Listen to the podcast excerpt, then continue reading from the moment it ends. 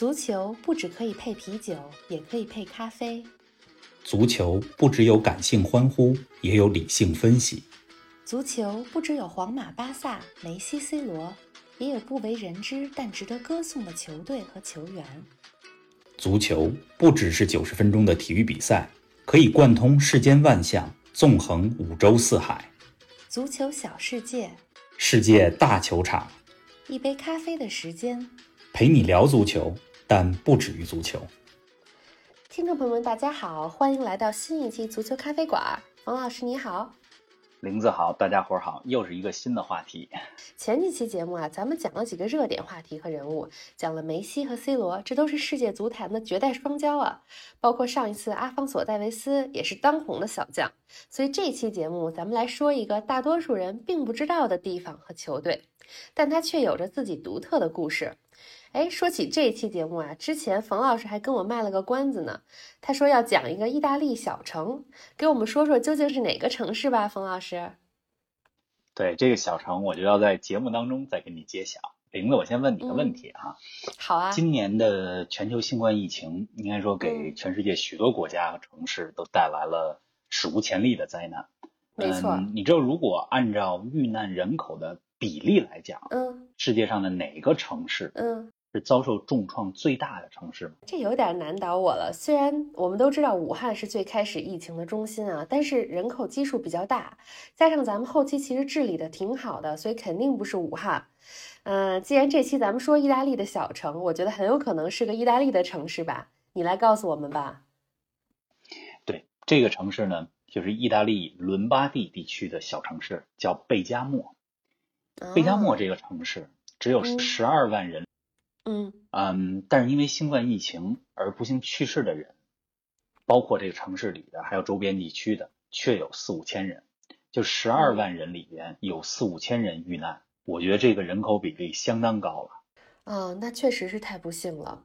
哎，这座城市具体在意大利的哪个部位呢？和咱们足球咖啡馆要说的足球又有哪些关系呢？我好像不记得有球队叫贝加莫队。贝加莫这个城市呢？它位于意大利的北部，大家都知道，意大利的国土就像一个靴子一样，对吧？是的。嗯，是如果说是这个形状呢，有点长条状。它呢是在呃离米兰很近，大家都知道米兰这个大城市是时装之都，是的，并且米兰也是足球版图当中的大城市，有两个超级球队，一个是 AC 米兰，一个是国米。那贝加莫这座城市呢，它就在米兰东北部方向四十公里左右。呃，开车也估计也就半个小时。那，它距离意大利与瑞士的边界只有三十公里，这么近？嗯，那就距离阿尔卑斯山也非常近。嗯，据说这座城市呢，它是凯尔特人在很多个世纪之前建立的，因为在山上，嗯，所以贝加莫这个城市的名称在意大利语里，它也有一个山城的意思。啊，还挺美的。你刚才说没有一支球队叫贝加莫的呀？确实没有。叫贝加莫的球队，但是这个城市的球队它叫亚特兰大队，你听说过吗？哦，哎，这个肯定听说过呀，这不是今年欧冠八强大战中，巴黎圣日耳曼就战胜了亚特兰大吗？对，而且那个比赛中一开始是亚特兰大先领先，是吧？大巴黎在比赛最后几分钟才连进了两个球翻盘的，这才进了四强。对呀，那场大巴黎差点就翻在亚特兰大这儿。对啊，我觉得亚特兰大能进八强这个成绩应该算相当不错了吧？那为什么你说这是贝加莫这个城市的球队？他们为什么叫亚特兰大，不叫贝加莫队呢？嗯，这就要从这支球队的历史说起了。呃，亚特兰大这家俱乐部呢，它是一九零七年的时候由贝加莫这个城市的瑞士移民学生创立起来的，到今天也有一百一十三年的历史了。呃，它实际上是在一九一四年的时候。才开始采用亚特兰大这个名字。那亚特兰大这名儿是怎么来的呢？怎么来的呢？它实际上是来自于希腊神话。嗯，希腊神话里边有一个女猎手叫做阿塔兰塔啊。我没读过什么希腊神话啊，也是因为这个球队才看了看这个希腊神话里边阿塔兰塔她是一个什么样的人。对，这个女猎手呢也被描述成一个女神，而且据记载呢。他是一个，就是他曾经在这个神话里边提出来说，呃，谁要能娶她，这个人一定得比她跑得快，并且比她还强大。但是很多人这个想要追求她的人都输给了她。是啊，嗯，所以亚特兰大这个队名呢就是这么来的。呃，亚特兰大这个队呢也有一个昵称，叫什么呢？叫做女神。他球队的队徽上，呃，还有一个希腊女神的头像，就是阿塔兰塔。啊，而且这里我觉得大家要注意啊，其实，在很多年前九十年代我看球的时候，看意大利有一支球队叫亚特兰大，我还以为是呃一九九六年举办奥运会的美国城市亚特兰大。对呀。但实际上，这个亚特兰大和美国的亚特兰大没有任何的关系。英文的拼写，嗯，虽然也很像，但是并不完全一样。这个美国的城市是呃 Atlanta，然后这个意大利的亚特兰大球队是 Atalanta，多了一个 A 啊。啊，原来是这么来的。哎，这个亚特兰大能进欧冠，还又进了八强，这是不是一支强队啊？以前没太听你提起过，我自己也确实不太了解。咱们聊意大利足球啊，听你说过，包括大家都知道尤文啊、AC 米兰、国米之类的，但之前好像没怎么提到过亚特兰大。嗯，咱们上上期聊了意大利足球，对吧？尤文和 C 罗，嗯，讲了不少尤文的故事。是的，亚特兰大它确实是一个平民球队啊，但是最近啊，这三四年的成绩非常好。呃，二零一六年以后，这个球队啊，他连续获得了这么几个名次啊，怎么呢？第四名、第七名、第三名、第三名。呃，你要知道，在二零一六年之前，这个进入前十，嗯，都很难的这支球队。而且今年呢，这个他参加欧冠也是这个具有一百一十三年历史的球队，历史上第一次参加欧冠的比赛。头一次，嗯，对。而他们头一次参加欧冠，确实一开始不太顺。呃，他们是分在了英超的强队曼城，还有另外两支球队，一个是克罗地亚的萨格勒布迪纳摩，还有一个是乌克兰的顿涅茨克矿工。虽然这两个队不是五大联赛的球队。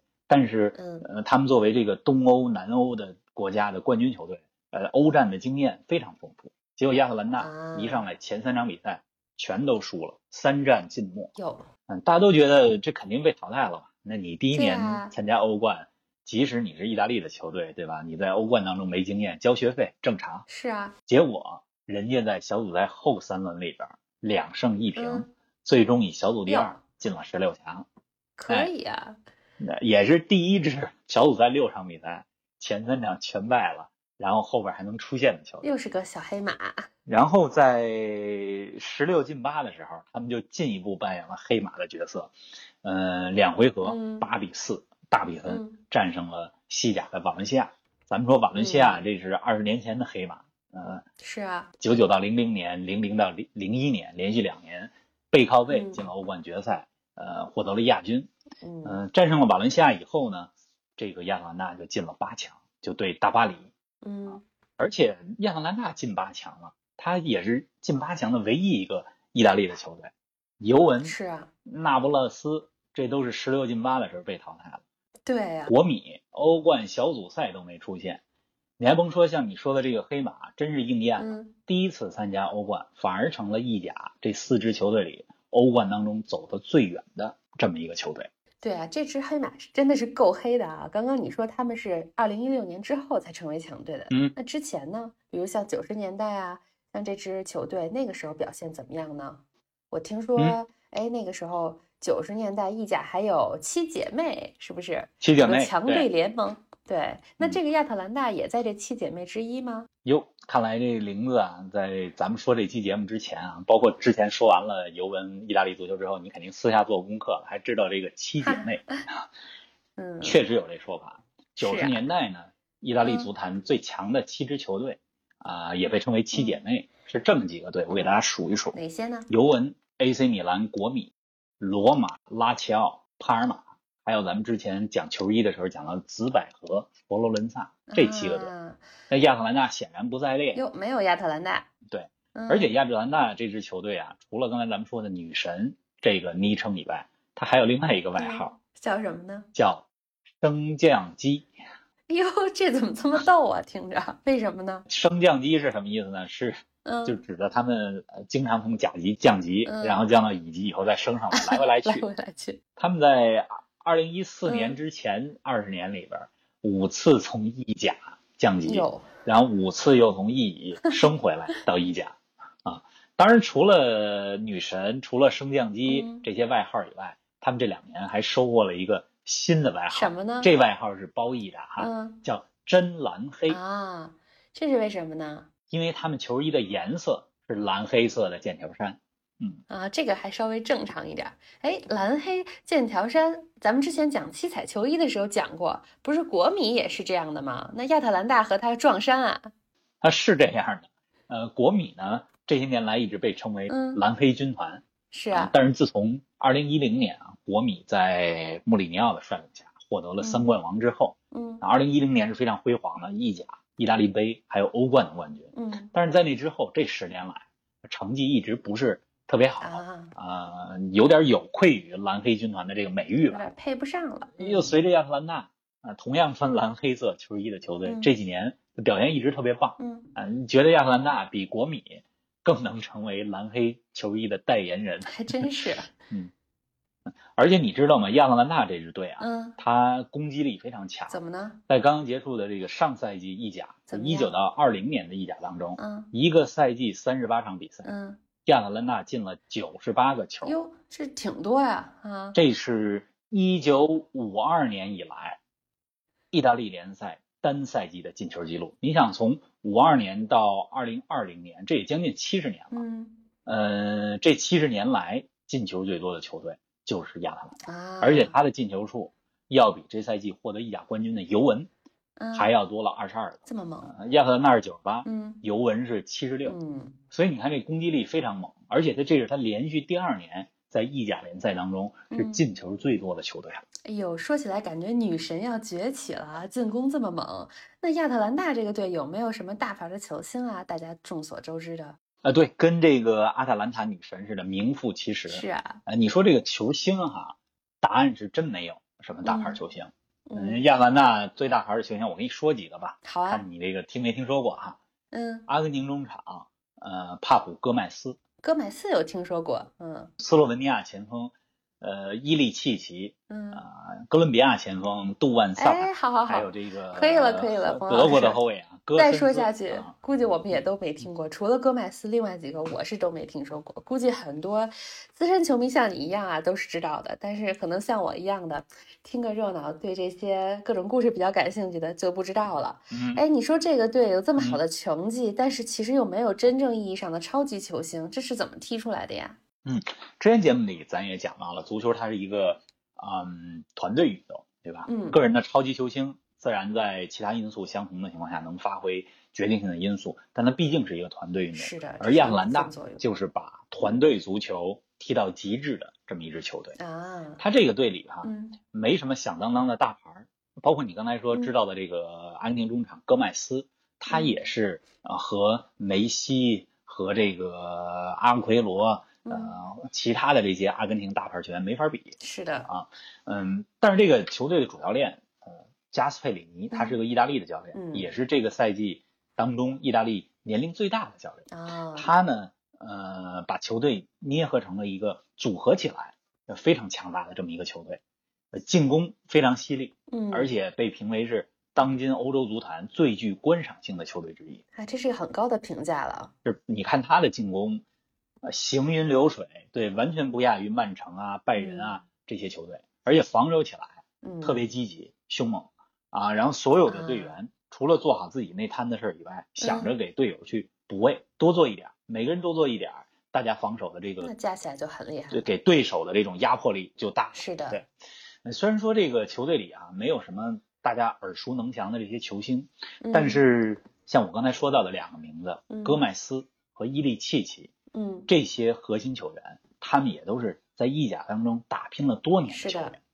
那亚特兰大这个队啊，他不一定买的这些球员是大牌儿，而且是最贵的，嗯，但是呢，他总能找到并且培养出真正适合这个球队的球员。嗯。嗯，我就拿一个球员来说吧就说你刚才说听说过的阿根廷的中场戈麦斯，他呢嗯。其实是出道于阿根廷一支不太有名的球队，这球队呢嗯。叫这个萨兰迪兵工厂，啊、大部分球迷估计都没听嗯。说过，这也是在布宜诺斯艾利斯，嗯，市郊的一个球队，嗯，他从那个球队出名以后，嗯，当然后来也到阿根廷的另外一个球队圣洛伦索，然后就到了意大利。那加盟意大利的球队呢是一个小球会，是西西里岛上的卡塔尼亚。嗯嗯，这也是大部分球迷没有听说过的意大利的球队。后来呢，又到乌克兰去淘金、去踢球。但是就是在他去乌克兰踢球的时候，二零一四年乌克兰爆发了这个国内的内乱啊，然后以及这个随后的克里米亚危机。嗯，呃，那个时候他就基本就无球可踢了，他也不想再回去这么乱的乌克兰了。那怎么办呢？呃，就是在他无球可踢的时候，呃，那是在二零一四年的夏天，他没有入选阿根廷国家队，他看着跟他同岁的这个迪玛利亚。啊，还看到了这个其他的阿根廷的球星梅西、阿奎罗，把阿根廷队带到了巴西世界杯的决赛，但是他呢，就只能在家中在电视机前看着，就是担心自己无球可踢的时候，是亚特兰大这支球队把他签了下来啊，让他重返意甲。所以戈麦斯呢，他是非常感谢啊贝加莫这座城市亚特兰大这个球队，嗯，确实也用非常出色的表现，在过去的六年里。给了这个城市这支球队一个回报，是。嗯，二零一九年十二月，就去年年底的时候，戈麦斯和亚特兰大的主教练加斯佩里尼被贝加莫这个市政府授予了荣誉市民称号啊，这是一个非常大的荣誉，这超越于足球了。是啊，然后戈麦斯在接受采访的时候，他就说说说无球可踢的时候，我就像一个孤儿，正是贝加莫这座城市。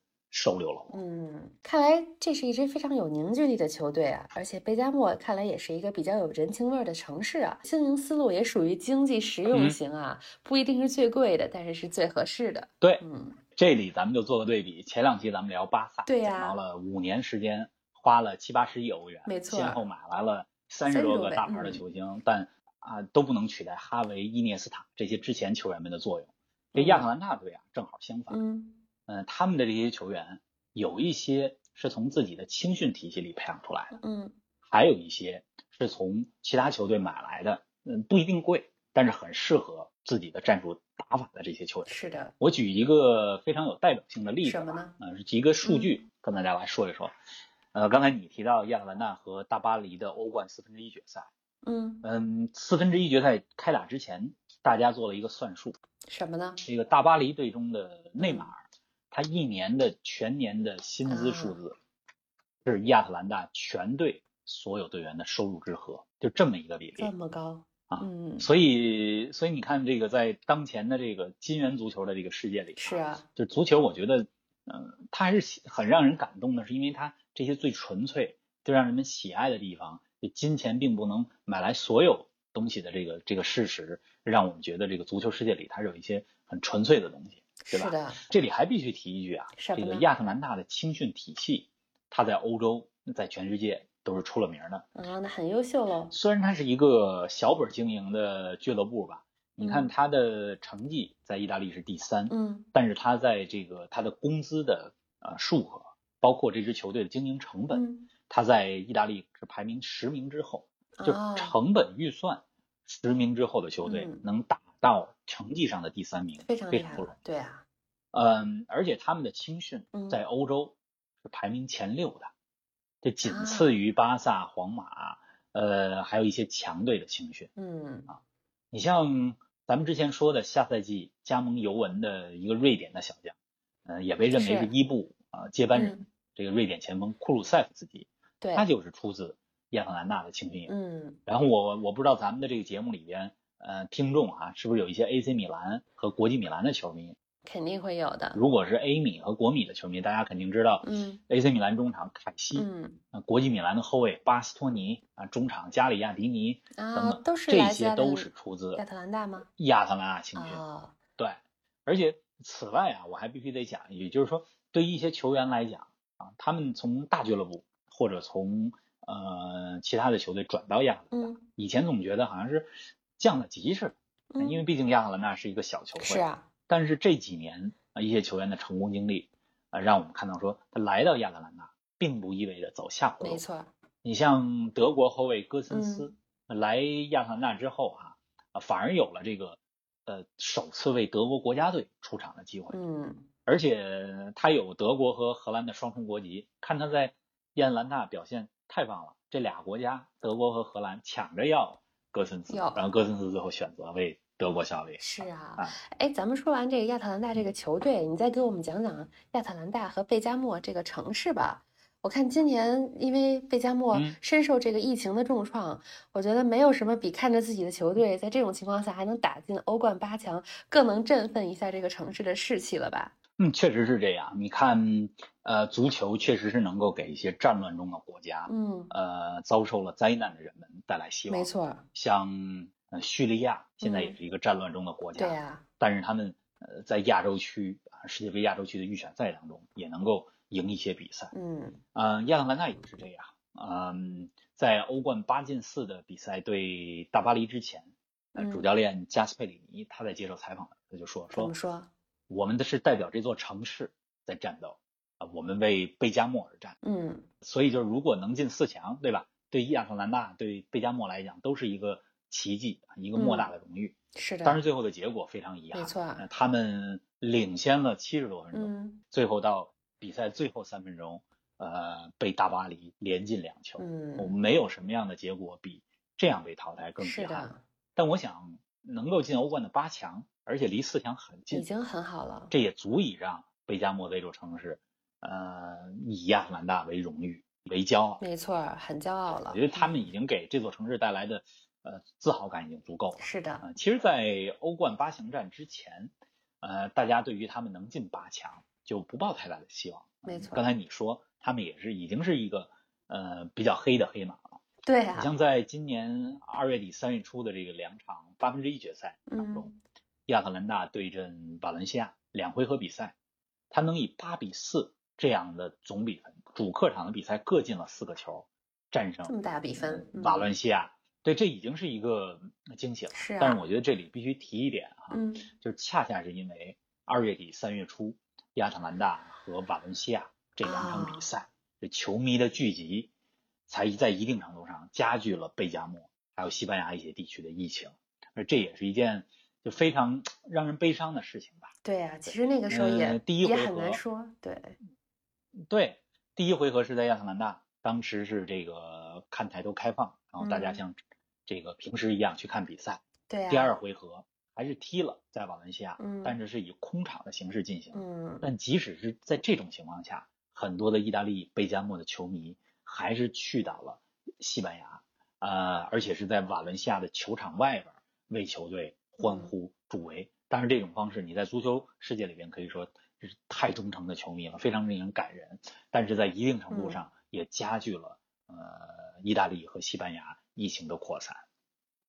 对啊、所以说这个对于疫情的认识，大家也是逐步在加深的。没错在那段时间也正好是意大利的人民可能还没有意识到这个需要具体怎么样的去防范才能够有效的控制。嗯对，啊，说回足球，咱们平时的流量都被巴萨呀、皇马、尤文、拜仁这些大俱乐部占了。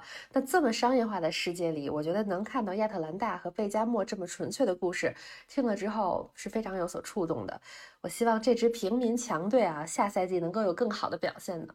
对，咱们一般说到欧洲的强队，一般都是来自于大城市。嗯呃，你像在意大利啊、无论是尤文啊、AC 米兰、国米啊、罗马、拉齐奥还是那不勒斯，对吧？这些球嗯队他们来自的这个城市，要么是首都，要么是各个省的首府，是的都灵、米兰、那不勒斯，这都是大城市。呃，亚特兰大呢，它也被称为是就是一个乡村球队吧，因为毕竟、呃贝加莫虽然是呃伦巴底地区的呃一个主要的城市，但是毕竟它嗯只有十二万人口，对呀、和这些国际大都市没法没法比。嗯。嗯，但是亚特兰大它也是这个带引号的乡村球队里边的，被人们认为是 champions of the 嗯 provincial clubs，、是啊，就是乡村球队里边的呃佼佼者。嗯。嗯，当然了，也由于这个贝加莫这座城市太小了，嗯。亚特兰大主场这个赛季也不具备举办一些欧冠比赛的一些标准，嗯，还不够格。因此呢，他们在今年就是一九到二零年打欧冠的时候，嗯，都用的不是自己的主场，嗯。用的是四十公里之外的米兰的圣西罗球场，就是嗯借了 AC 米兰和国米的主场来打自己的欧冠比赛。好在这俩城市也比较近，嗯，对啊，亚兰大球迷也比较方便去米兰。我觉得得足球真的是很有魔力啊，是啊，它让这个贝加莫，呃，这样一个十二万人的小城，嗯让无数的人所知道。其实这样的例子还有很多。我觉得如果不是因为足球的话，嗯，大家可能不会听说，在英国有一个不到十万人的小镇叫做伯恩利，在西班牙有一个不到五万人的小镇叫这个比利亚雷亚尔，在德国有着一个这个几千人的农村叫霍芬海姆。啊，这些城市也是因为他们的俱乐部，也是因为足球，所以才被嗯世人所知道。我觉得我们的节目将来也要多讲一些这些故事啊。对啊，非常开心，每次冯老师给我们分享这些，嗯，不是那么多人知道，但是却很有意思的关于城市、关于这个城市的球队的故事。最后，咱们给大家放一首亚特兰大的队歌吧，还是挺应景的。好，咱们以这个队歌来结尾，下一期再换一个全新的题目。好的，咱们下一期不见不散，冯老师再见，不见不散。